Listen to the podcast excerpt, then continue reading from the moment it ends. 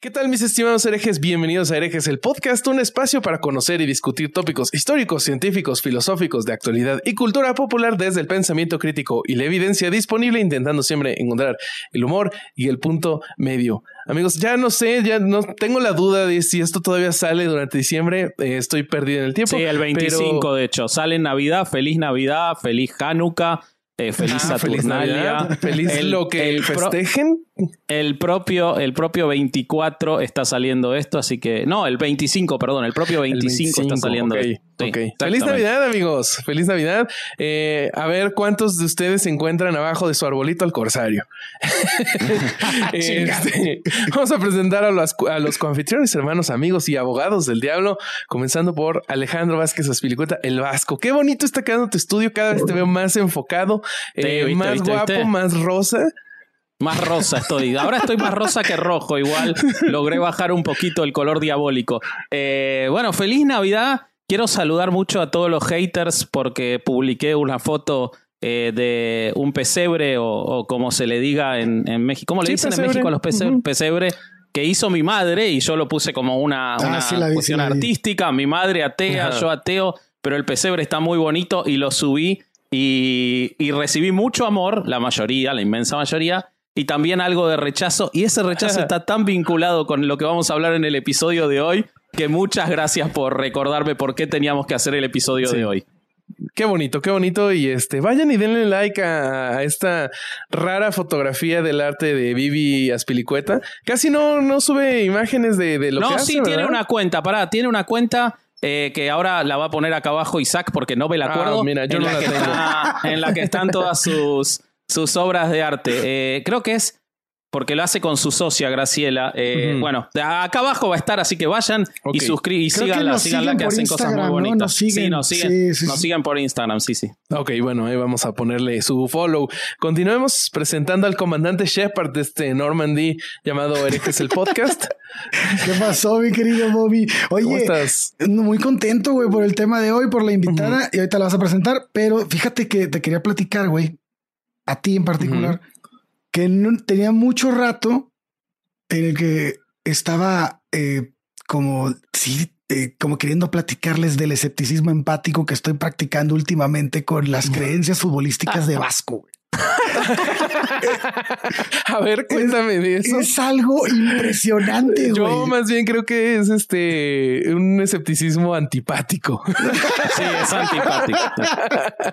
por las pruebas que, que se me han presentado. Híjole. Sí, sí, empático es Roberto que no lo puso a prueba ni Sí, no, directamente. no, yo lo puse No, a prueba. tiempo. Una Yo no vez, lo una creía, vez güey. iba a jugar Vélez, creo que una semi, y le dije a Vasco de broma, van a perder. Y uff, no, no le gustó, me dijo, no me gustó, y desde ahí dije, no le vuelvo a decir Pero nada. si dices que van a perder, si le gusta, ese es el punto. No sé, algo No, le dije, algo le dije, no depende le gustó, y Bueno, dije, no, se no entiendo nada, pero bueno, preséntanos mejor a la invitada. Claro que sí, miren. Eh, tengo mucho miedo porque es, es un apellido difícil, a ver si no lo hago todo mal.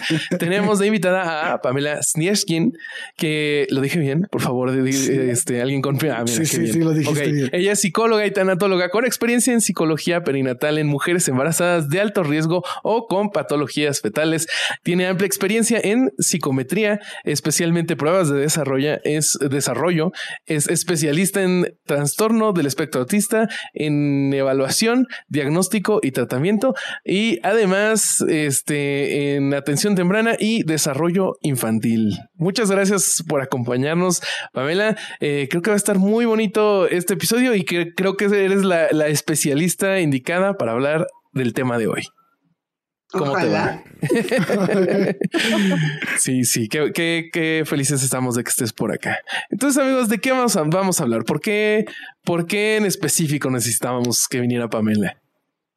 Eh, bueno, mira, la, la cuestión es así. Como debe ser una discusión entre mucha gente que nos sigue, porque lo estamos viendo en las redes sociales, en herejes podescuchas, en Facebook, en nuestros Instagram, lo que les decía que apareció en la foto del pesebre y del árbol de Navidad.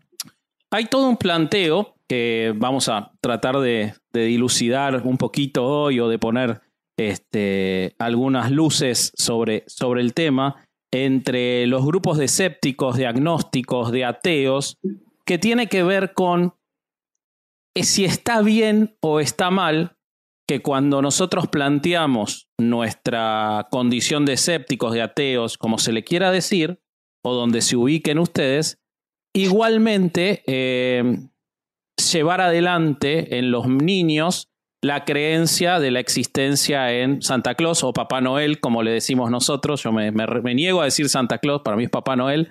Eh, en el ratón Pérez o el hada de los dientes o en los Reyes Magos, eh, etcétera, etcétera. Hay toda una cantidad de gente que es muy contundente en cuanto a decir que no lo hacen y que quien lo hace es absolutamente contradictorio con su ateísmo. Y hay otro grupo de gente, entre los que me incluyo, y creo que ustedes muchachos también, pero ahora lo dirán, que consideramos que es una, una parte valiosa de la infancia, eh, pero quizás desde un lugar más intuitivo. Entonces la idea del episodio es si lo es, si no lo es, estuvimos leyendo algunas cosas, pero sobre todo lo vamos a hablar con la especialista Pamela. Eh, ¿Y por qué? ¿No? Eh, entonces, ese, ese, sería el planteamiento inicial. Entonces quería iniciar con una dinámica con mis dos compañeros y por supuesto con Pamela también si tiene ganas, pero eso solamente queda librado a si quiere o no. Que me gustaría que me cuenten, y yo también contar, eh, cómo fue que ustedes se enteraron que no existía Santa Claus. Ok, ¿quieres empezar, Corsario, o empiezo yo? ¿Yo empiezo? Bueno, si quieres. ¿Y qué les pasó, no? ¿Y qué sensaciones tuvieron? No solo cómo fue, sino cómo fue para ustedes, digamos. Ok. Eh, yo me enteré porque me dijeron mis papás a en, ah, un punto de mi. a los 15 años. A los 16. Este, le dieron preservativos, le dieron preservativos y le dijeron tenemos que tener dos conversaciones. A mí, me dijeron, este, pues le dieron su coche y lo despidieron porque ya se iba a la universidad. Güey, pero es que hay, un punto, hay un punto importante, güey. Si dejas de creer en Santa Claus, tienes el peligro de, bueno, yo tengo, yo crecí en una familia muy creyente, ya saben. Él, él, estaba siempre en la condena de que si no crees no hay regalos, güey. Dije, no mames, ¿por qué voy a dejar de creer, güey? De pendejo voy a creer. Entonces, este, pero llega un punto en el que dices, güey, ya sabemos todos que no es cierto, pero pues tú sigues creyendo, ¿no? Y bien morro. Y, y, bueno, pues fue una conversación en casa así de, ¿sabes qué? Pues ya, ya estás en edad de saber y el pedo está así. el y presupuesto ya no sea, güey, ya valió madre. Y, y fue así como muy, muy padre porque fue una plática de con mi, con mi mamá. Mi papá no fue, no estaba, fue solo mi mamá. Y, y, y me gustó porque dentro de, dentro de todo este rollo del que fuiste engañado, porque fuiste engañado, ¿no? Por tus padres por primera vez, tal vez te das cuenta que tus padres te engañaron. Este, sabes que fue un engaño como por amor, ¿no? Fue, es como una contradicción así en cabrona. Y, y, y, dices, y empiezas, yo lo que, lo que me pasaba por la cabeza todo el tiempo es el esfuerzo de mis papás por llevarme regalos cuando yo creí que me los estaba regalando otro güey. Entonces, cuando tú ves eso en retrospectiva, para mí fue como, no manches, se la rifaron bien cabrón, güey. O sea, y, y, ese pensamiento no me lo quité hasta ahora. O sea, ahora que lo hago yo de adulto, que ya tengo mi hijo, este, entiendo muchas cosas que hacían ellos, ¿no? Que esta parte de esconderlos, esta parte de, de, de, de tratar de cuidar y que no se dé cuenta, este, porque creo que es una parte del desarrollo que aunque yo no, aunque me lo, me lo dijo mi mamá en un punto, yo ya sabía, güey, o sea, dentro de mí decía, esto es imposible, cabrón, no mames, no, no hay manera en la que esto, de que esto sea real y además todos tus compañeros en la escuela ya hay muchos que saben desde primera primaria, güey, y entonces, este, creo que esta parte de aterrizar cosas que son, eh, pues creencias, güey, que, que, que en algún punto te hicieron feliz y darte cuenta que no son verdad, es un proceso que ayuda mucho a la larga. Al menos para yo así lo sentí. Entonces, este, no sé. Pamela se está saliendo por opinar sobre lo que estás diciendo. Me gustaría mucho escucharla. Sí, es que Pamela opine lo que quieras, Pamela. ¿eh? esto es una conversación. Vos dale, ¿eh? no, no es necesario seguir un orden. Vos intervení. No, bueno, no, es que yo estaba pensando en que su podcast trata de un tema que yo me enteré porque a mí me lo dijo un compañero judío. Y mi mamá me dijo, ellos creen en otras cosas. Tú no le hagas caso. ¡Wow! Ajá, entonces estaba yo pensando en, igual y desde ahí ya hay una como confrontación con tus creencias versus las creencias del compañerito de al lado. Totalmente. Y pues sembró la duda. Y entonces para mí era como, le creo al compañerito que cree lo opuesto a lo que creo yo, ¿no? Al que mató a nuestro Jesucito. O, le creo a mi mamá. Y pues al final, pues mi compañerito tenía la razón. Claro. Era como, sí. Este, o sea, sí, porque también creo que en México Santa Claus está ya como muy cosido con la Navidad, que es un componente pues religioso. Claro. Me parece que vienen de la mano. Entonces, cuando mi mamá me decía el creer en algo diferente, ya estaba metiendo a Santa Claus como con otros temas más profundos. Sí, lo estaba haciendo más macro, ¿no? Más como te estás ah. poniendo, te estás poniendo en duda toda nuestra, nuestra idiosincrasia. Sí, y que no te vayas como hilo de media, ¿no? Si ya no crees en Santa, entonces puedes empezar a decir, ¿y qué más no es real, no? Porque entonces ya ahí se mueren, pues, el ratón de los dientes y el conejo de Pascua y pues, en a ese me faltó. Se muere tu religión, ¿no? sí, sí, sí, sí, sí, sí, sí, totalmente. Y, los, y los niños están como todo el tiempo buscando, este, confirmar ese sesgo de confirmación, ¿no? Porque aunque no lo no se dan cuenta, como que tu idea es creer por el beneficio que te da creer, ¿no? Y esto no cambia en los adultos. Entonces, este es interesante el punto de cómo un niño a esta edad que, que, empieza a cuestionarse. Les platicaba el otro día lo de Diego con los huevos del ratón de, de, los huevos, el conejo de los huevos de Pascua. El ratón de los huevos, el ratón de los huevos caídos. Sí, sí, sí, sí. Sí, sí, sí, sí. Es una cosa muy rara. La que... Le estás dejando literatura que no debería. Sí, sí, eh, sí. Licenciada, ocúpese de esto, porque está, está, recibiendo información que no debería, Diego. Quiero preguntar como quién le deja los huevos a quién y quién le da Claro, Sí, sí, sí, sí, sí, sí, El ratón de los huevos en la cara, una cosa rarísima.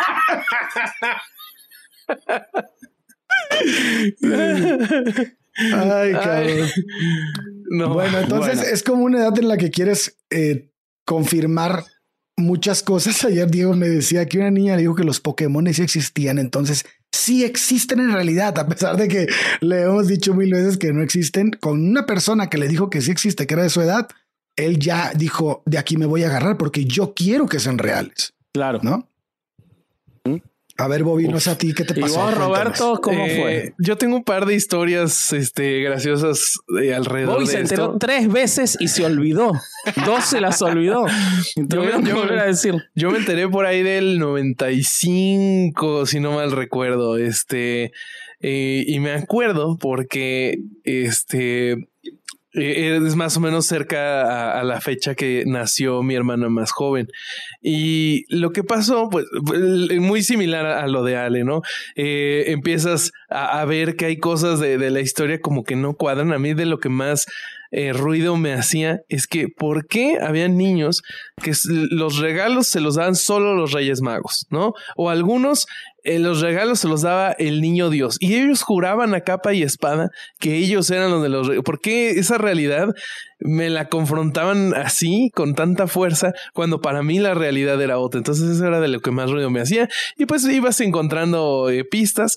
Mi hermana, la, que sigue de mí, no la más pequeña, es, es una persona muy hiperactiva. Entonces ella cada Navidad eh, hacía una cacería por toda la casa de mis papás para encontrar los regalos. A veces los encontraba, a veces no. Pero el chiste es que para cierto momento ella llegó y me dijo, oye, siento que mis papás son eh, Santa Claus y Reyes Magos, etcétera. Le digo, ok, está bien, sí, o sea, yo coincido, pero vamos a hacer una cosa, no les digas, no hay que decir nada, queremos regalos, este, cállate por favor. y entonces, esto fue una mañana, íbamos a ir a la escuela, nos subimos al coche yo de nueve, ella de ocho años, nos subimos al coche con mi papá. Lo primero que hizo fue decir, ya sabemos que tú eres Santa Claus. Puta madre. Y mi papá, el amargado que es, dijo, bueno, pues ya no hay regalos. y entonces me acuerdo mucho de esto porque como ya había nacido mi hermana más pequeña, pues tuvimos que hacer todavía el, teatro para, para ahora a ah, En eso están mis dos hijos. mis dos hijos están ahora en esa, en el teatro por la más chiquita. Sí, Pero entonces eso hacía que a nosotros nos siguieran dando regalos a pesar de no creer. Pero fíjate cómo estás practicando. Eso me le tocó a mi hermano y a mí con mi hermana y es prácticamente el escepticismo empático. Ya sabes que no, no como tú con Vasco en el fútbol. no como yo con Vasco en el fútbol. Pero Vasco ya tiene 41 años que no mami. Pero el, hace 36 que no ganamos un mundial. ¿Qué te cuesta? Que para cuando salió esto ya algo pasó. No sé si bueno o malo. No sé si sigo, no sé si sigo vivo. Espérate. No, te odio.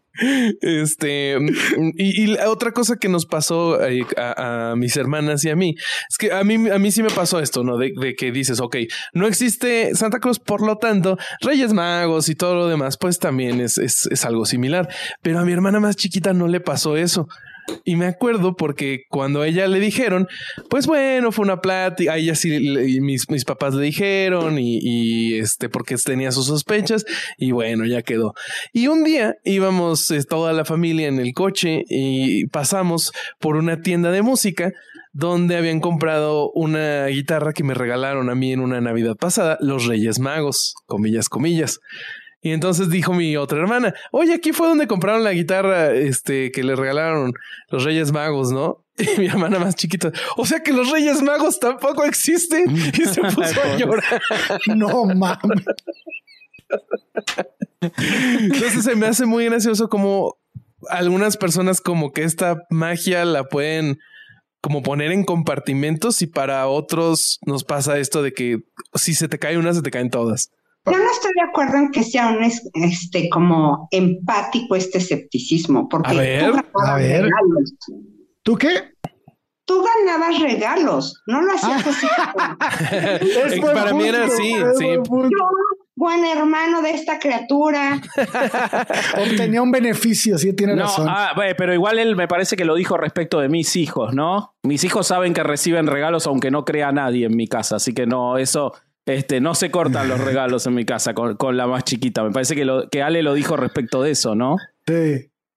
Sí. Pero Bobby no, eh, Bobby no. Porque para mí, yo por eso yo no digo, yo para mí no fue empático. Yo sabía que, que si yo seguía el juego, yo seguía teniendo regalos. O sea, creo que sería más empático ya ahora que, que para mí no depende recibir regalos porque pues solo si recibo algún regalo es de parte de la familia o mi esposa o así. Entonces, pues para cuando ves un niño pequeño y habla de Santa y le sigues el juego, creo que ahí podría aplicar, ¿no? Bueno, es, me parece que es piedad, piedad elemental, ¿no? Más que empatía, porque no, es, un par, es un chiquito. Ok, ok. No, no, no sé cómo, cómo definirlo. Pamela tampoco estoy de acuerdo. A ver. Porque yo creo que los, o sea, el pensamiento mágico es importante en el desarrollo, pero en la crianza lo ejercen como una moneda de cambio. Ah, a ver, a ver, ¿cómo es eso? Si no te portas bien, Santa te trae carbón. Hay que portarse bien porque Santa viene. Eh, yo estoy en contra del este mono, el Elf on the Shelf. Ah, no sé qué es. Ah, es un duende que está en tu casa y los papás lo ponen y lo cambian de lugar todas las noches y su labor es, te está vigilando. ¡Wow! Santa. O sea, es como, o sea, el Krampus. No sabía, que, existiera eso. Entonces, siempre hay una ganancia hacia una creencia pues mágica y los adultos le toman mucha ganancia a eso. Y también hay una retroalimentación, porque llega el niño, sale, dice, a mí Santa me trajo el Xbox 5000 Plus. Y el papá en silencio dice, ¿a poco no soy el mejor papá? Porque al niño de al lado Santa le trajo un carro. hijo le tocó el Xbox 5000 Plus. Claro. Ah. Sí, eso, claro, claro, que sí. Ha de ser difícil como que el Santa es para levantarte el cuello también como papá que le regalaste una cosa mucho más cara, puede ser. Claro que te da satisfacción, o sea, que pero, pero... te pida un Xbox y se lo puedas dar, eso es una retroalimentación en la creencia durísima. Imagínate, te piden un Xbox y no te alcanza, tú le tienes que justificar a tu hijo porque a Santa no le trajo lo que le pidió específicamente el niño. Y por otro lado, y, perdón, y por otro lado están todos los, los niños que, que de escasos recursos que no reciben un solo regalo, que piensan que no lo reciben porque se fueron olvidados por Santa. Eso, eso hace poquito que, que nos pidieron de juntar, bueno, el año pasado nos pidieron comprar este regalos para niños de escasos recursos y nos y ese era el argumento. Dicen, es que deberían de ver cómo se sienten olvidados por Santa porque pues ellos tienen en la cabeza que va a llegar y no llega a veces. Entonces, esa parte también debe ser bien dura para ellos, ¿no? Porque. Pero lo que pasa, eh, a ver, yo. Mi, mi experiencia, ¿no? Como, como papá con, con los míos, yo lo que vi de más valioso de la existencia de la, de la creencia en Santa, en mi caso, de, no en mi caso, en el caso de, de mío como padre, fue el momento en el que dejaron de creer en Santa. O sea, para mí la creencia en Santa fue muy valiosa para Pedro y para Gaspar, que ninguno se lo contó al otro ni nada por el estilo, sino que fue parte de un proceso analítico de ellos, fue ver cómo ejercitaban el pensamiento crítico para dejar de creer en Santa Claus. Para mí eso fue, o sea, para mí si yo no les hubiera negado la posibilidad de creer en Santa, a ver, quizás lo que pasa en mi caso es que se anula toda esa cuestión de, de la utilización como moneda de cambio porque de nuevo, no, no, no está asociado, no, no sé, acá yo nunca, nunca había escuchado como cuentan ustedes lo de que cuando los chicos dejan de creer en Santa dejan de recibir regalos. Siento que acá no pasó, por lo menos no fue mi educación ni, ni, ni la nuestra, solamente cambia el emisor del regalo, eh, o sea, pasa al año siguiente, pasan a ser los padres, pero no cambia el regalo, ¿no? O sea, no, no es que se dejan de recibir regalos por no creer en, en Papá Noel, pero eh, lo que a mí me, me gustó mucho fue que cuando Pedro vino a empezar a hacerme preguntas, como por ejemplo, pero es imposible porque no hay renos voladores o no puede ser que en toda una noche, o sea, y venía un día, cada día y yo lo que le decía era, ¿y a vos qué te pasa con eso? Y primero me decía, no, nada, y se iba, y como intentando resolverlo hasta que un día me de uno de los tres, cuatro días que vino y me hacía esas preguntas, me dijo, no, que para mí este, Papá Noel no existe. Y para mí e, ese proceso no lo hubiera tenido si yo soy el que le dice desde chiquito, tus amigos creen en Papá Noel, pero en realidad Papá Noel no existe. Yo le hubiera eliminado todo ese proceso, me parece. Que creo que creo que hoy todavía le saca provecho en un montón de otras cosas. Sí, pero estadísticamente los niños reciben su guamazo de realidad de que Santa no existe. Sí, sí. ¿Cómo, cómo, no, te entendí? O sea, no llegan como tus hijos a un proceso de, de, utilizar información lógica para decir, a ver, ¿cómo es posible que este gordito, ¿no? O sea, estadísticamente se los cuentan otros, digamos y estadísticamente les duele muchísimo, se decepcionan muchísimo. Porque, ajá, ¿por qué no nos cuentas cómo es? porque igual y, lo que estamos contando puede ser que esté fuera de la media. ¿Cómo sería el proceso para no, para Yo, yo, yo, que no conté la mía, yo lloré y grité. Yo gritaba, ah, me mintieron, pero, pero terrible, porque yo me enteré leyendo. Yo me enteré leyendo Mafalda, lo conté en el episodio de Kino hace mucho tiempo que, que ah, lo escucharon cuatro personas. Pero yo estaba una. Cuando yo aprendí a leer, una de las primeras. Yo soy el hermano mayor, con lo cual no tenía una hermana que me cuente ni nada. Y cuando yo aprendí a leer, una de las primeras cosas que me puse a leer fue Mafalda. En mi casa estaban los libritos de Mafalda. Y hay un episodio, una tira de Mafalda en la que el padre está escondiendo los regalos de Reyes Magos. Y cuando yo leí eso, ponele tendría siete, una cosa así. Me acuerdo que estaba en la cama leyendo y empecé a gritar, me mintieron, pero lo tengo registrado como si fuera que me está pasando en este momento los gritos de me mintieron y cómo lloraba y mis papás no entendían nada que me pasaba eh, de, de, eso. Así que yo te puedo yo, puedo ser parte de la estadística. Para mí fue, o sea, no, no, ahora no y no cambiaría nada ni nada por el estilo, pero en ese momento fue un shock tremendo. Wow. Yo quiero este, escuchar más de eso. Entonces, Pamela, ¿eso sería más o menos más cercano al promedio de, niños? Sí, por supuesto. Porque además eso abre varias puertas. Uno, o sea, los papás sí hacen mucho esfuerzo por conseguir ese regalo. Cuando se, ¿no? Como que se desvela el tema de Santa Claus, ya los papás pueden usar el argumento de, pues ya no hay ese juguete, te compro otro, ¿cuál quieres? O sea, puedes negociar con el niño. Santa no negocia. Santa es yo le pido a Santa y Santa trae. Claro. ¿Va? Y la otra es, o sea, Alejandro lo cuenta después de que ya lo pensó, sí. pero en ese instante, ¿no? Como decías, me mintieron. Pues sí, te das cuenta que tus papás te vieron la cara por años. Sí. Bueno, me la, siguieron, me la, siguieron, viendo años después, ¿eh? O sea, me la ven ahora, pero eso Me la ven ahora, me la ven ahora, olvidate. Sí, sí, sí, sí, Pero también hablas de, pues, este vínculo de que se basa en la confianza, pues, ¿qué pasó ahí? Los primeros que mienten son los papás. Claro, claro. Y, de lo que estaba leyendo es que justo para niños de cierta edad, creo que, creo que era alrededor de los tres años, en su construcción de las creencias le dan mayor prioridad a los a, la información que obtienen de los papás porque son los que los mantienen vivos, ¿no? Entonces, ver que el que te está manteniendo vivo te miente, sí creo que debe ser fuertísimo, ¿no? Sí, porque además, entonces entraríamos en un tema muy complejo de cómo, cómo nos desarrollamos como sociedad en general, sin importar de dónde seamos, donde la confianza sí se basa en creer mentiras. Claro, claro. Ok. okay. O sea, sí es una confianza ciega, porque los niños en realidad no tienen derecho de réplica. O sea, por más pensamiento crítico que les quieran meter a los niños, cuando le dices, ya nos tenemos que ir, por más que el niño diga, no, pero yo he pensado que es mejor que nos quedemos, el papá se impone y dice, no, no, ya nos vamos.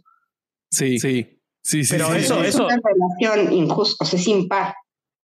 Sí. Pero eso pa pasa, excede a la relación padre-hijo, ¿no? Las relaciones de poder en, en la sociedad eh, se constituyen así en un montón de cosas, ¿no? Sí. O sea, es, es una muestra. Desde, desde chiquitito. Claro, es una muestra. Entonces, cuando hablamos de por qué hay estos grupos super mega como casados con una idea que puede ser de, ¿no? Fan, de fantasía absoluta, pues ahí ves cómo es que la pueden mantener por tanto tiempo. Porque Pamela, hay una Pamela. relación de poder y porque hay fantasía y porque hay ganancias secundarias. Claro. Pamela, y te hago una pregunta, la, eh, por contraposición, ¿no? Eh, porque es justamente el tema del, de todos los planteos que llevan a que hiciéramos este episodio, como decía al principio. El decirle a un chico, no, Santa Claus no, o sea, tú, no, me vinieron mis amiguitos y me hablaron de un Santa Claus. No, eso no existe. O vino la abuela y me habló de Santa No, eso no existe. En esta casa no, no participamos en eso porque eso no existe. Eh, ¿Cómo, ¿Qué ocurre con eso, con el desarrollo del pensamiento mágico de, un chico eh, excediendo ese punto? Es decir, el, eh, y, y, qué ocurre también con la sociabilización de ese chico, ¿no? Que quizás no es el tema del episodio, pero me parece que es interesante, en, en el sentido de, no le estás diciendo, bueno, vos no, yo no te voy a mentir a vos, yo te voy a decir la verdad, Santa Claus no existe, pero necesito que vos le mientas a todos tus demás amiguitos cuando te dicen que Santa Claus existe o necesito que vos desilusiones a tus demás amiguitos diciendo la verdad? ¿Cómo, cómo, qué, qué, cómo funciona eso? Bueno, es que no existen los absolutos en la infancia. Entonces tú le puedes decir que no existe Santa, pero el niño tiene pensamiento mágico y creerá en otra cosa. O sea, de entrada cree que su papá es el mejor hombre del planeta, aunque sea un patán. O sea, no, no, no es el caso de mis hijos.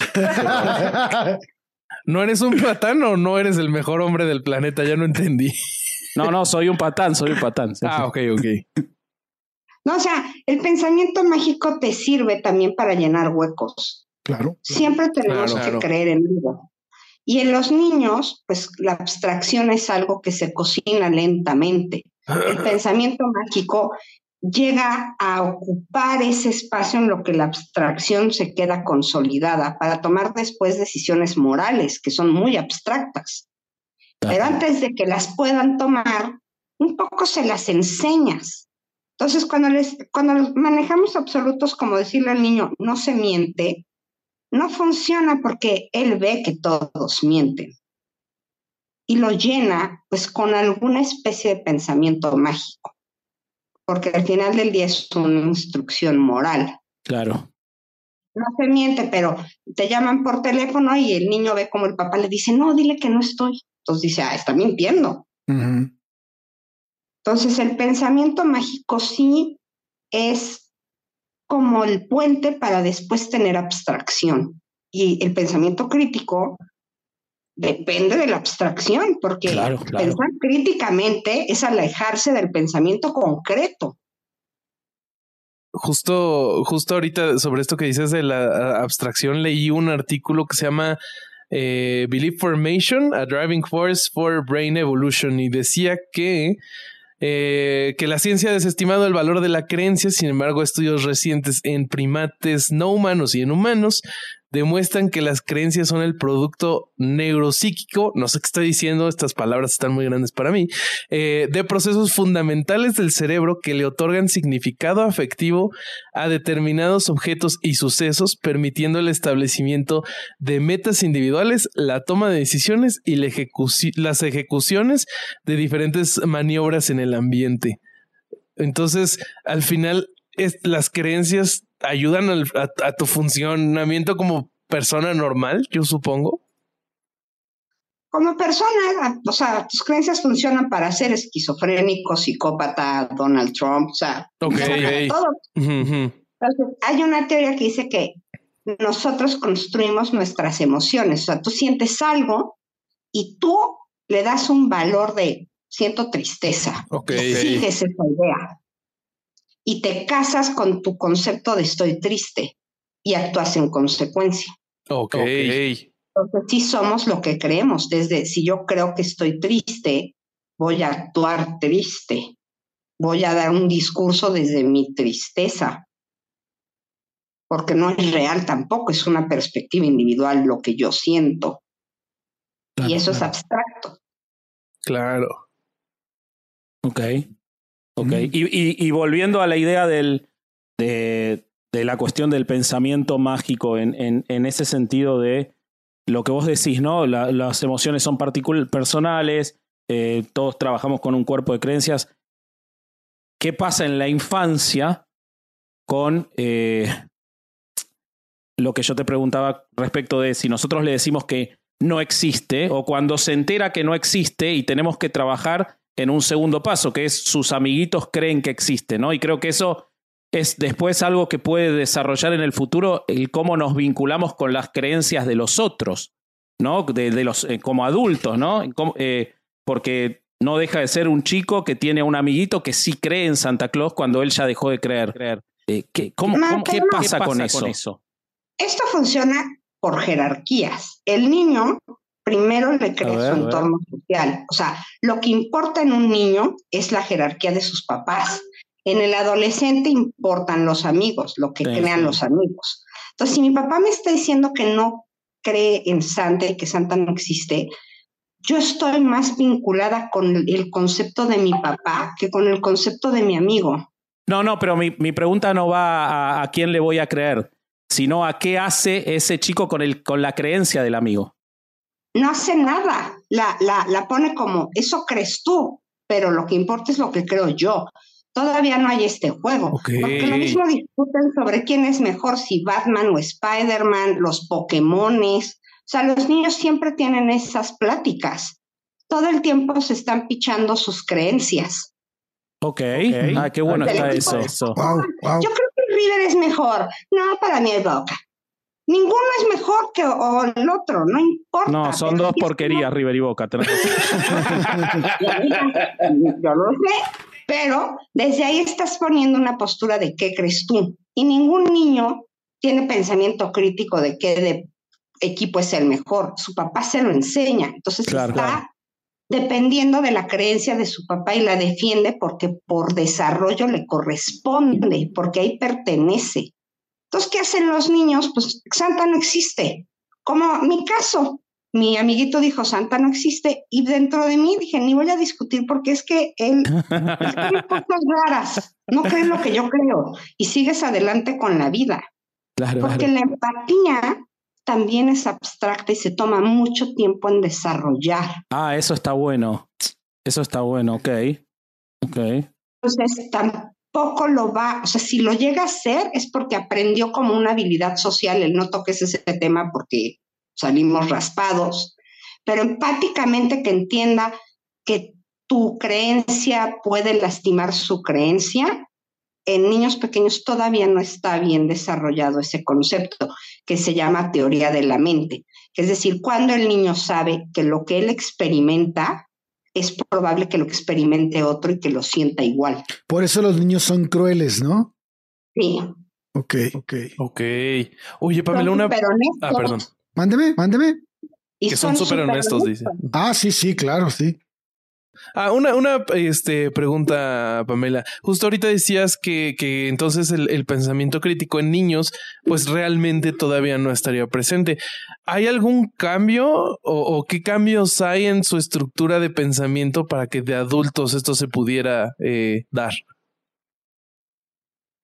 Bueno, hay cambios desde neurológicos a partir de los seis años, porque hay una poda neurológica importante. Okay. Y luego vienen las hormonas y eso hace otros cambios en el cerebro. ¿Sí? Se van dando conforme el cerebro se conecta y hace circuitos que funcionan de manera más ágil, eh, más precisos. Entonces, sí es un tema pues, que toma mucho tiempo para el cerebro. Y el pensamiento, cualquier tipo de pensamiento, el mágico, el crítico, depende de la experiencia. Entonces, a mayor experiencia, tienes como una mayor biblioteca para acceder claro. y empezar a hilar conceptos y situaciones para tener una postura. Claro. Ahora Fíjate. es interesante que, que, digas lo de los seis años. La poda. Porque, no, lo, okay. lo, eh, eh, porque el, el, el, la ventana de tiempo, porque yo me ponía a pensar en cómo lo contaban ustedes en otros casos, y me doy cuenta, retomando el ejemplo de, de todos estos seres imaginarios, ¿no? Este, el ratón Pérez, el conejo de los huevos que, que en el que cree Ale y todas esas cosas. eh, retomando ahí, este, Pamela habló de eh, a los seis años que había una poda neuronal y que se empezaba a, a, a desarrollar el pensamiento crítico, digamos, o podía empezar este, esta, estas muestras de eso. Y, y lo ato a, a, lo que contaban ustedes de su experiencia y a, a la experiencia que tuve yo o, o, lo que veo en los amiguitos de mi hijo y lo que uh -huh. yo recuerdo. Y me da la sensación de que a esa edad es cuando ellos empiezan a hacerse las preguntas genuinas respecto de Santa Claus, los Reyes Magos, y siempre es a esa edad. Después entran todos los condicionantes, porque Alejandro, por ejemplo, dijo que dejó de creer, pero en realidad ya no creía, lo que quería era regalos. Probablemente haya sido antes, estoy pensando. Y entonces, todos esos condicionantes. Me, me, acuerdo mucho el caso, mi mamá siempre cuenta que cuando ella, la madre, estaba aferrada en que ella siga creyendo. Y ella le decía que le parecía que no, y la madre le decía, no, sí existe. Y llegó un momento en el que este, mi mamá la llevaban al colegio en un transporte escolar y ella era la más chiquita, iba con nenas más grandes. Y las nenas le decían que no existía y ella volvió a la casa y les dijo a la mamá, me dicen las nenas que no existe, te estoy hablando que ya tenía nueve, ponele, y mi abuela llamó a la madre de no. la nena que le había dicho y le hizo madre, un escándalo wey. y después no le hablaba a nadie en el transporte escolar a mi mamá.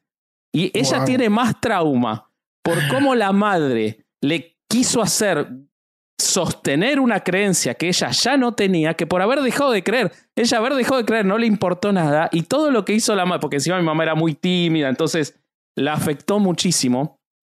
Y me parece súper interesante cómo si no le pusiéramos todos los condicionantes, capaz podría ser un proceso que lo desarrollen normalmente, el decir, bueno, esta, esta figura mágica y, y, y, eso se puede, se puede ir a otras figuras mágicas también, ¿no? Dios. Eh, se puede ir a otras figuras mágicas en las que, eh, digamos, este, esto no me cierra por ningún lado, pero claro, los condicionantes que metemos, las presiones que le metemos, terminan cortando ese proceso, pese incluso a esa poda neuronal, ¿no? O estoy diciendo cualquier cosa, Pamela.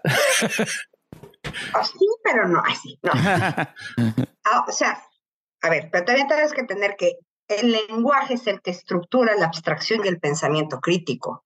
Entonces también qué palabras estructuran tu pensamiento para, para contrarrestar cualquier otra postura. Por eso es que lo hacen después de este momento. Pero para este caso que cuentas, es que hay un valor, o sea, que no creas o creas en Santa, los niños pueden sobrevivir a eso.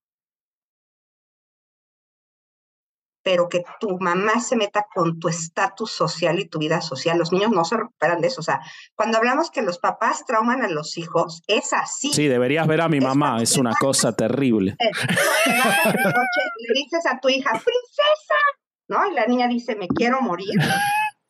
Ahí. Sí. Porque después, cuando crecen, entienden por qué los papás les mienten. Claro. Pero no entienden por qué los dejarías en ridículo. Claro. Sí, yo me acuerdo que la bronca con mi mamá, la más, lo, que mi hermano y yo le siempre le, le dijimos ya después de que, de que pasó la de Santa, dijo, no mames, ¿tú sabes cuántas veces me peleé con los niños por defender la idea que tú me dijiste que era verdad? Muchas veces me peleé, o sea, muchas veces llegamos hasta los golpes de morro. No mames, Corsa. Claro, y todo el mundo en Tampico, güey. Había pleitos de el que no cree contra el que cree, güey. Eso sí no me tocó, güey. Eso es muy tú.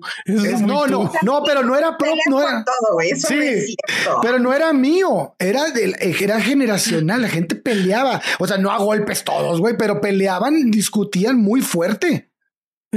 O sea, Eso ya es raro. Perdóname que te digo, en Tampico son muy raros. Mi mujer es de Tampico, Pamela, te voy a aclarar. Hay gente que cree este, extraterrestre en Tampico, güey. Sí, sí, sí, sí. wow. Da igual, nos escuchan dos personas en Tampico, no pasa nada. ¿Y, qué tanto hay? Yo leía un estudio que hablaba de las ventajas y desventajas del pensamiento mágico, incluso en la vida adulta, eh, las supersticiones, los amuletos. Eh, ¿Qué tanto hay de cierto en que tiene alguna, en que puede ayudar a la confianza o en que puede, eh, como, que es un elemento de, incluso de supervivencia en algunos puntos el pensamiento mágico. Bueno, el pensamiento mágico en los niños no lo puedes no tener porque con eso juegan. Y si juegan, aprenden, porque llevan como un micromundo lo que pasa en el mundo real. En los adultos, eh, se trabaja más bien como la ganancia secundaria, ¿va? Yo soy súper supersticiosa, o sea, yo eso de que me pases la sal de mano en mano, ya no te vuelvo a invitar a mi casa jamás en la vida. Te quiero, Pamela, te quiero. Yo, soy lo, más soy lo más supersticioso que hay. O sea, no. Perdón, le pegué un botón sin querer.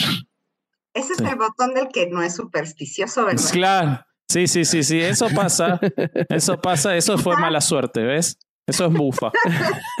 Pero yo entiendo que la ganancia secundaria para mí es, yo creo que siendo así de supersticiosa, sigo las enseñanzas de mi bisabuelita que era mega hiper supersticiosa. ¿Ok? Pero eso es un valor emocional para mí.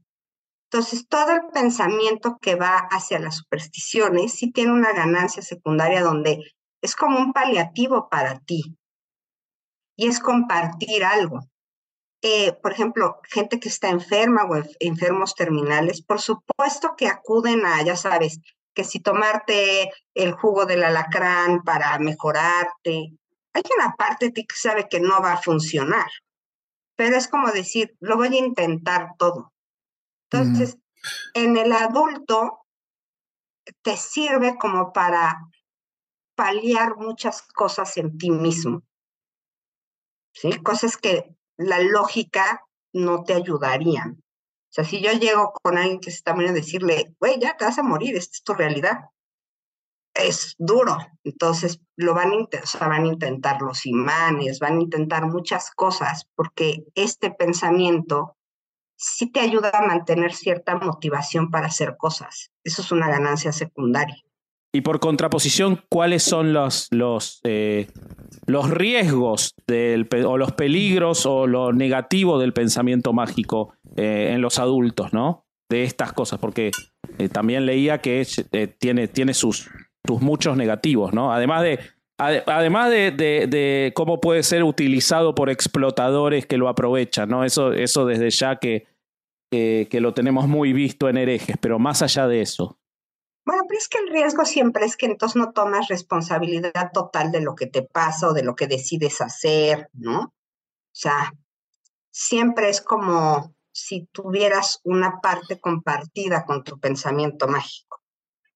O sea, si a mí me pasan la sal en la mano y me caigo, en lugar de decir, pues yo por tarada no me fijé, decir, ah, es que el menso este me pasó la sal. Entonces, es una forma de no hacerte enteramente responsable de lo que te sucede y entender qué hay detrás de lo que te sucede. O sea, si te caes, pues es porque pues, no viste el hoyo, porque estabas distraído, porque no te funcionó la motricidad. Pero hacer ese ejercicio de voltearte a ver como responsable de lo que te pasa es muy fuerte para el desarrollo psíquico de las personas. Entonces, pues siempre es mejor compartirle la culpa a alguien. Claro. Claro, claro, claro. Okay. Los niños hacen esto, ¿eh? Cuando se pegan, como que te voltean a ver como sufre conmigo, güey, porque eres mi padre y ahora todos sufrimos. Comparten estas experiencias.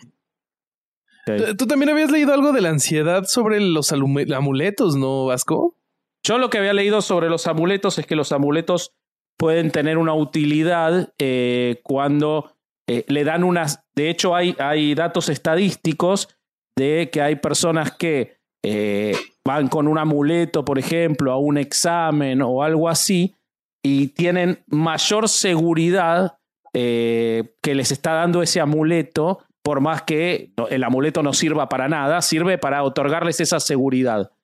Pero la contraposición es que cuando fracasan se rompe su, en algunos casos, como su, claro, hay una construcción de lo que ellos son puesta en esa magia que cuando se rompe puede causar ansiedad, depresión eh, y puede ser muy, o sea, hay un límite muy finito entre lo, lo, útil y lo peligroso, ¿no? Pero creo que ya está contestado con todo lo que explicó sobre, sobre no hacerte responsable. Para mí, para, Mí, para mí sí, en efecto es, hay, una, hay una ayuda como este, para las personas que están súper en, casos como este, ¿no? De muerte terminal, de enfermedades terminales y, todo esto.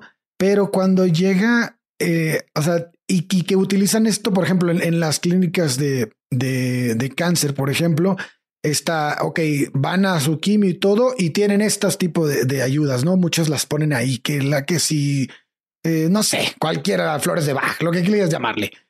Al final, este, el problema para mí, o sea, si alguien está tomando su, su tratamiento, pues que sabemos que funciona como la quimioterapia y al rato va a esas, para mí no me molesta, qué bueno que lo hagan, que si, si les hace bien, qué padre. Pero está otro sector de la población que abandona todas este tipo de, tratamientos y se va a, a, tomar agua de tlacote. Entonces, esto aquí, eh, entonces aquí el pensamiento mágico sí está tomando una proporción mucho más alta, ¿no? y, qué, y, qué ocurre en la cabeza de estas personas cuando esto llega, ¿no? Cuando abandonan todo lo demás. ¿O qué, qué pasa ahí? Cuéntanos. Es que este es un tema delicado. A ver. Pero tú asumes que todos son listos. Yo asumo. no todos son listos. Qué fuerte.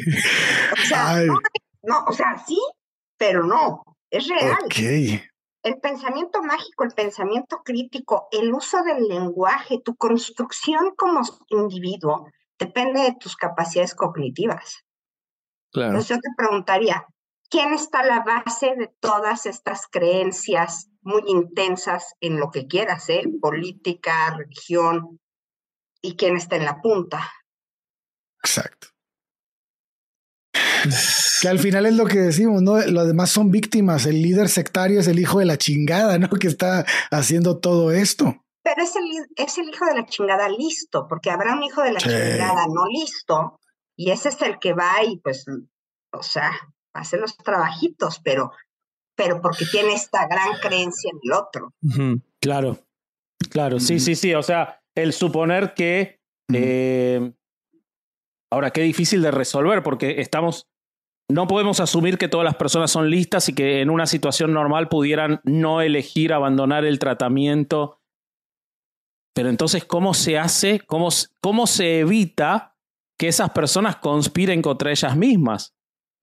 O, es inevitable. Porque además, cuando, cuando vas hacia esa creencia, no solamente, o sea, no atacas una creencia, estás atacando un sistema de creencias. Claro, totalmente. Si fuera una solita, pues es más fácil quitarla, pero esa está cosida con otra y entonces es toda una red de creencias y no se pueden dar el lujo de perder una sola cuentita porque se cae toda. Claro. Por eso es tan difícil ir en contra. ¿no? Yo, yo me acuerdo que eh, mi hija se raspó y una vecina me decía, toma, toma esta crema. Cuando yo la leí, es una crema hecha a base de árboles, de corteza de árbol. Y el doctor me decía, no, porque se va a infectar la herida, porque las cortezas de los árboles traen, ¿no? Muchos, muchos hongos y así. Y cuando se lo quise compartir a mi vecina, que pasó algo súper padre, porque yo le decía, mira, aquí está, leí investigaciones, esto es lo que me dijo el doctor, ¿no? Para que no la uses con tus hijos. Me decía, no, porque mi abuelito eso es lo que nos ponía. Entonces, ¿qué te está diciendo?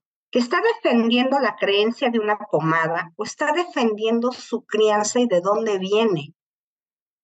Entonces, yo iba en contra de su abuelita y no en contra de una crema, y ella no se va a desprender de esa idea porque si se desprende de la crema, está aceptando que su abuelita cometió un error y está poniendo a su abuelita en un lugar diferente a donde la tiene. Entonces te das cuenta cómo todo está entretejido.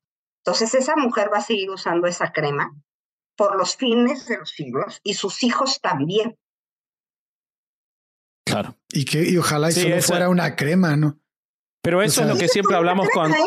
Ahora imagínate algo más complejo como eh, se le llaman core beliefs, ¿no? Estas creencias que están muy atadas a cómo construiste tu personalidad. A lo que somos. O sea, somos nuestras creencias en algunas cosas. Sí, y muchas de esas fueron creadas con pensamiento mágico, no con... Claro. Como yo con el fútbol.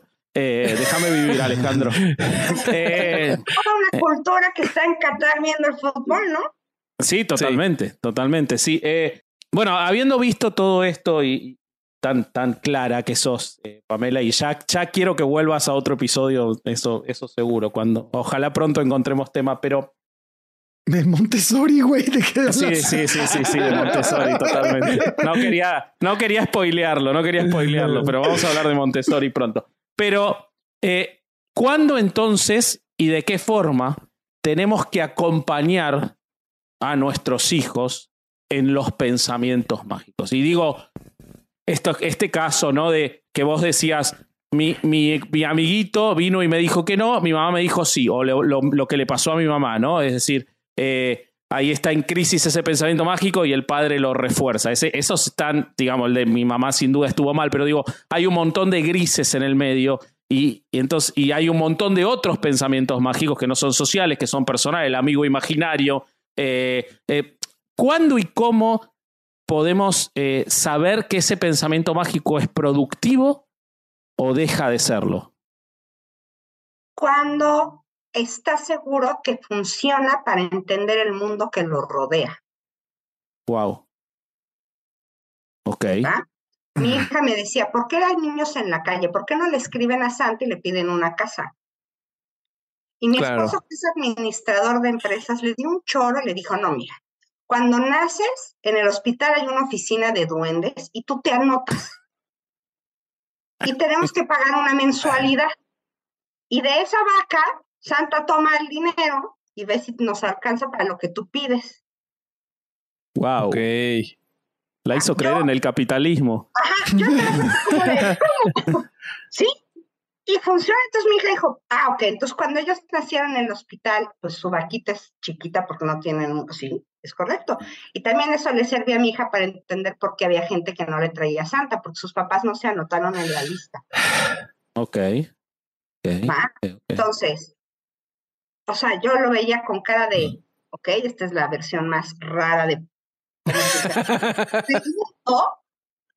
pero le funcionó para entender muchas cosas. de cómo funciona el mundo en el que ella vive. Claro. O sea, ¿por qué hay compañeros que tienen casas más grandes? ¿Por qué hay niños que, no?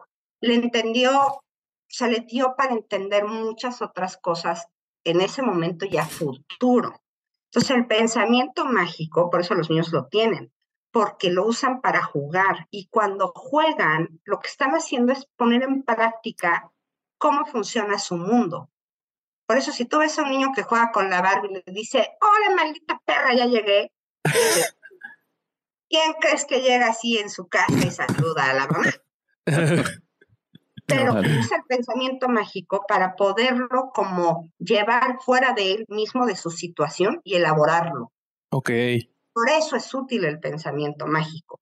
Entonces los papás sí deberían de promover el pensamiento mágico como una forma segura y externa en el que el niño vea cómo funciona el mundo que lo rodea. Ok. Pero ¿cómo lo usamos? Para seguir promoviendo y haciendo cada vez más profundo, pues dogmas. ¿no? Y ahí, no, y ahí, por supuesto, que nos sirve. O sea, estamos haciendo un daño. O sea, tenemos una tendencia a reforzar los dogmas eh, a partir del pensamiento mágico. por supuesto, Wow. por supuesto, porque además así es como quedan, o sea, ahí sí le das como un valor turbo donde queda súper bien instaurado en, el, en la psique de la persona. Pues los do- perdona, ¿no? Pero los dogmas parten de los padres. O sea, para un, para un chico, cualquier cosa que diga el padre es un dogma, ¿no? Casi. Digamos, a determinada edad muy chiquita. No, no tanto, ¿eh? Los ¿No? niños no son tan tontos. Son medio tontos, nada más. O sea, sí, O sea, sí saben que medio le estás viendo la cara, pero cuando ven que toda la familia se centra en eso, es muy difícil migrar de ahí. ¿sí? Porque los papás tienden a no ser lo- la- los más coherentes en el mundo. A veces te dicen que sí, a veces te dicen que no, a veces están de buenas, a veces están de malas. El niño no sabe muy bien qué sucede con esa persona. ¿Ok? Pero, y este es Deja de analizarme, Pamela. Déjame en paz, soltame. Exacto, el papá puede estar de buenas, de malas, tener dinero, no, pero si cada domingo va a la iglesia, ese es el dogma que el niño sí ve, porque es constante. Ah, mira. y sabe que no depende del estado de humor de sus papás, de nada. Es, estamos enojados, ¿no? Es más, este es como chisme, ¿no? Mi, los primos de mi marido se dieron cuenta que su papá engañaba a su mamá porque el amante les habló antes de ir a misa el, el, el día este, de Navidad. Y aunque fue el escándalo, fueron a misa, todos juntos. Wow. Porque aquí te pueden estar poniendo el cuerno, pero la misa es a las 12, hay que ir. A la una te divorcias y lo matas, pero a las 12 vas a misa. Ese es el Tremendo. pensamiento mágico, Qué porque fuerte. además es, o sea, ¿por qué queda tan bien consolidado? Porque es súper fijo. O sea, nosotros vamos a misa, tu papá me ponga el cuerno o no, esté el apocalipsis zombie o no, ¿no? Es claro. la parte que hace como que quede súper bien pegado, esa es la cola loca de nuestras creencias. Me encanta. Tengo una pregunta más, profesora. Tengo una pregunta más, perdón. Pero me surgió por lo que estás diciendo, no puedo no hacerla. Capaz no tenés una respuesta, si no la cortamos, pero los chicos, por su propia desarrollo mental, el pensamiento mágico y de todo esto, ¿inventan a Dios? O sea, si los padres no le hablan de Dios, ¿los chicos piensan en la idea de un Dios? ¿De un ser superior, creador, poderoso? ¿O es siempre impuesto por los adultos? No, yo no le pondría el título de Dios, pero sí cuando se empieza a desarrollar la moral, que es en la adolescencia, sí empieza a haber un pensamiento de como de, de dónde vengo, hay algo superior a mí, que puede ser hasta la ciencia, ¿eh? Claro. necesariamente una figura religiosa, pero por supuesto que empiezas a cuestionarte de dónde vienes, qué hay después, eso sí se da de manera natural en el desarrollo. Que lo lleves a, eh, no sé, existen los aliens, ¿no? O existe Dios, tiene que ver con tu contexto. Ah, ok. Ok. Es- ¿va? Pero siempre te vas a preguntar si hay algo más que tú, porque ahí ya migramos de una postura totalmente egocéntrica, que es la infancia. Nosotros, yo soy argentino, nunca migramos de la posición egocéntrica, ¿eh? Ya, Estás hablando de otros. sí, por eso cuando tuvi- tenemos un papa argentino, decíamos que era el único argentino humilde porque no se llamó Jesús II.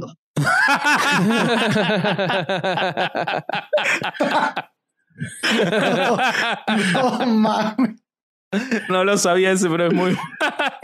Es chiste católico. Está bueno ese, está bueno. Muy bueno, muy bueno. Pues ahora sí llegamos a la hora, queridos amigos. Este. ¿alguna otra pregunta, querido Vasco, que quieras hacer antes No, de yo ya estoy. Yo ya estoy. Yo, Yo ya te estoy. tengo una a ti. ¿Por qué estás tan rojo? Ahora sí es una Porque- cosa. Se empezó, a ir la, se empezó a ir la luz natural. A ver, no, no voy a girar la cámara, voy a hacer un desastre y no quiero prender una luz. Entonces estoy jugando con, jugando con el, el viste que Parece sub te camarón dice- guisado, güey. Sí, sí, sí, sí, estoy. Ah, ju- La mira, mira, mira, ahora me pongo blanco pero pixelado. No, no, estás bien. Ahí. Muy bien. Ahora, sí, ahora estoy como, como tostadito. Igual Sí. estoy tostadito porque estamos en verano, hace calorcito y yo soy muy blanquito. Muy bien. Este, pero me estaba perturbando mucho el- lo rojo que estabas. Eh, oigan, pues si quieren para, para cerrar, le, le preguntamos a Pamela, eh, eh, ¿dónde, ¿cómo te encuentran en nuestra audiencia en redes? ¿Tienes algún proyecto del que nos quieras platicar, en, en el que nuestra audiencia te pueda seguir? Cuéntanos. Qué oso, pero no tengo redes porque, porque creo que las mamás son muy peligrosas. Y entonces No tengo redes sociales. Haces bien. Ajá, les puedo pasar mi mail y me pueden contactar, pero no tengo redes porque, porque es muy peligroso ser psicólogo infantil y tener redes Ok, sociales. Muy bien. mundo. Bueno, pues me parece muy este, bien. si quieres, entonces este, ponemos tu correo en la descripción y ya si alguien tiene alguna duda o quisiera consultar algo contigo o algo así, este, ya que te escriban a tu correo. Súper. Nosotros, amigos, ¿algún anuncio que, que tenemos que anunciar este, este, ya para fin de año? Bueno, este es el último capítulo del año. Eh, vamos a iniciar enero eh, contando la verdadera historia de los Reyes Magos, así que si Uf. son el vasco de siete años, no lo escuchen el episodio porque van a tener una Si regresión son mi horrible. hermana enterándose Sí. de que dónde se compró esa guitarra, tampoco. Exacto. Eh, y, y después vamos a hablar sobre inteligencia artificial con una invitada que mucha gente Me cae quiere mal, la mucho. verdad. Sí, y mucha gente odia. Así que este, prepárense, prepárense, pero no se la pueden sacar de encima esa invitada.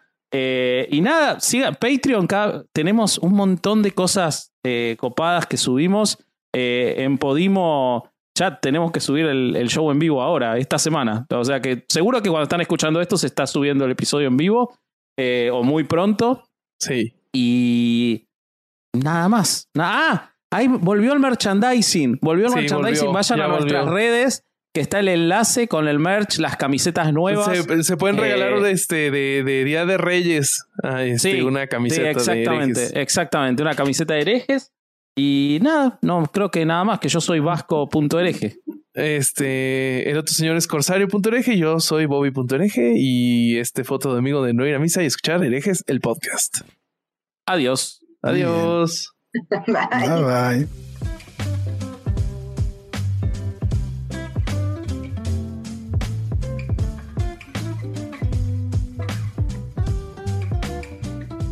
A mí lo que me gustaría para poder ponerle un, un, un patrón o un, un inicio al, al episodio es preguntarle a mis dos compañeros. Se está muriendo, se va a Se está morir. El mate Ah, se le fue se por otro lado. ¿Ves por qué no debes de tomar esa chingadera, güey? ¡Ah! Ahora sí voy a estar rojo. No hay luz, no hay luz que. ¡Ah! ¿Qué pasó? Y toma otra vez. Okay, round two. Name something that's not boring. A laundry? Ooh, a book club. Computer solitaire, huh? Sorry, we were looking for Chumba Casino. That's right. ChumbaCasino.com has over 100 casino style games. Join today and play for free for your chance to redeem some serious prizes. ChumbaCasino.com. No purchase necessary. Where prohibited by law. 18 plus terms and conditions apply. See website for details. ¿Estás listo para convertir tus mejores ideas en un negocio en línea exitoso? Te presentamos Shopify. Tal vez no lo sabías, pero nuestro podcast More Than Mamis es un negocio y lo empezamos por supuesto para desahogarnos y hablar sobre la maternidad, no para convertirnos en expertas de ventas y del e-commerce. Así que sí, necesitábamos ayuda para vender nuestro merch y poner en marcha nuestra tienda. ¿Y cómo suena con Shopify? Llega otra venta. Shopify es la plataforma de comercio que está revolucionando millones de negocios en todo el mundo. Ya seas un emprendedor desde tu casa o desde donde sea, Shopify es la única herramienta que necesitas para iniciar, administrar y hacer crecer tu negocio sin dificultades. Con Shopify puedo gestionar pedidos, envíos y pagos desde cualquier lugar, brindándote toda la información y estadísticas de tus ventas al detalle. Regístrate para un periodo de prueba con tan solo un dólar al mes en shopify.com barra sonoro, todo en Ve a shopify.com barra sonoro para llevar tu negocio al siguiente nivel. Shopify.com barra sonoro.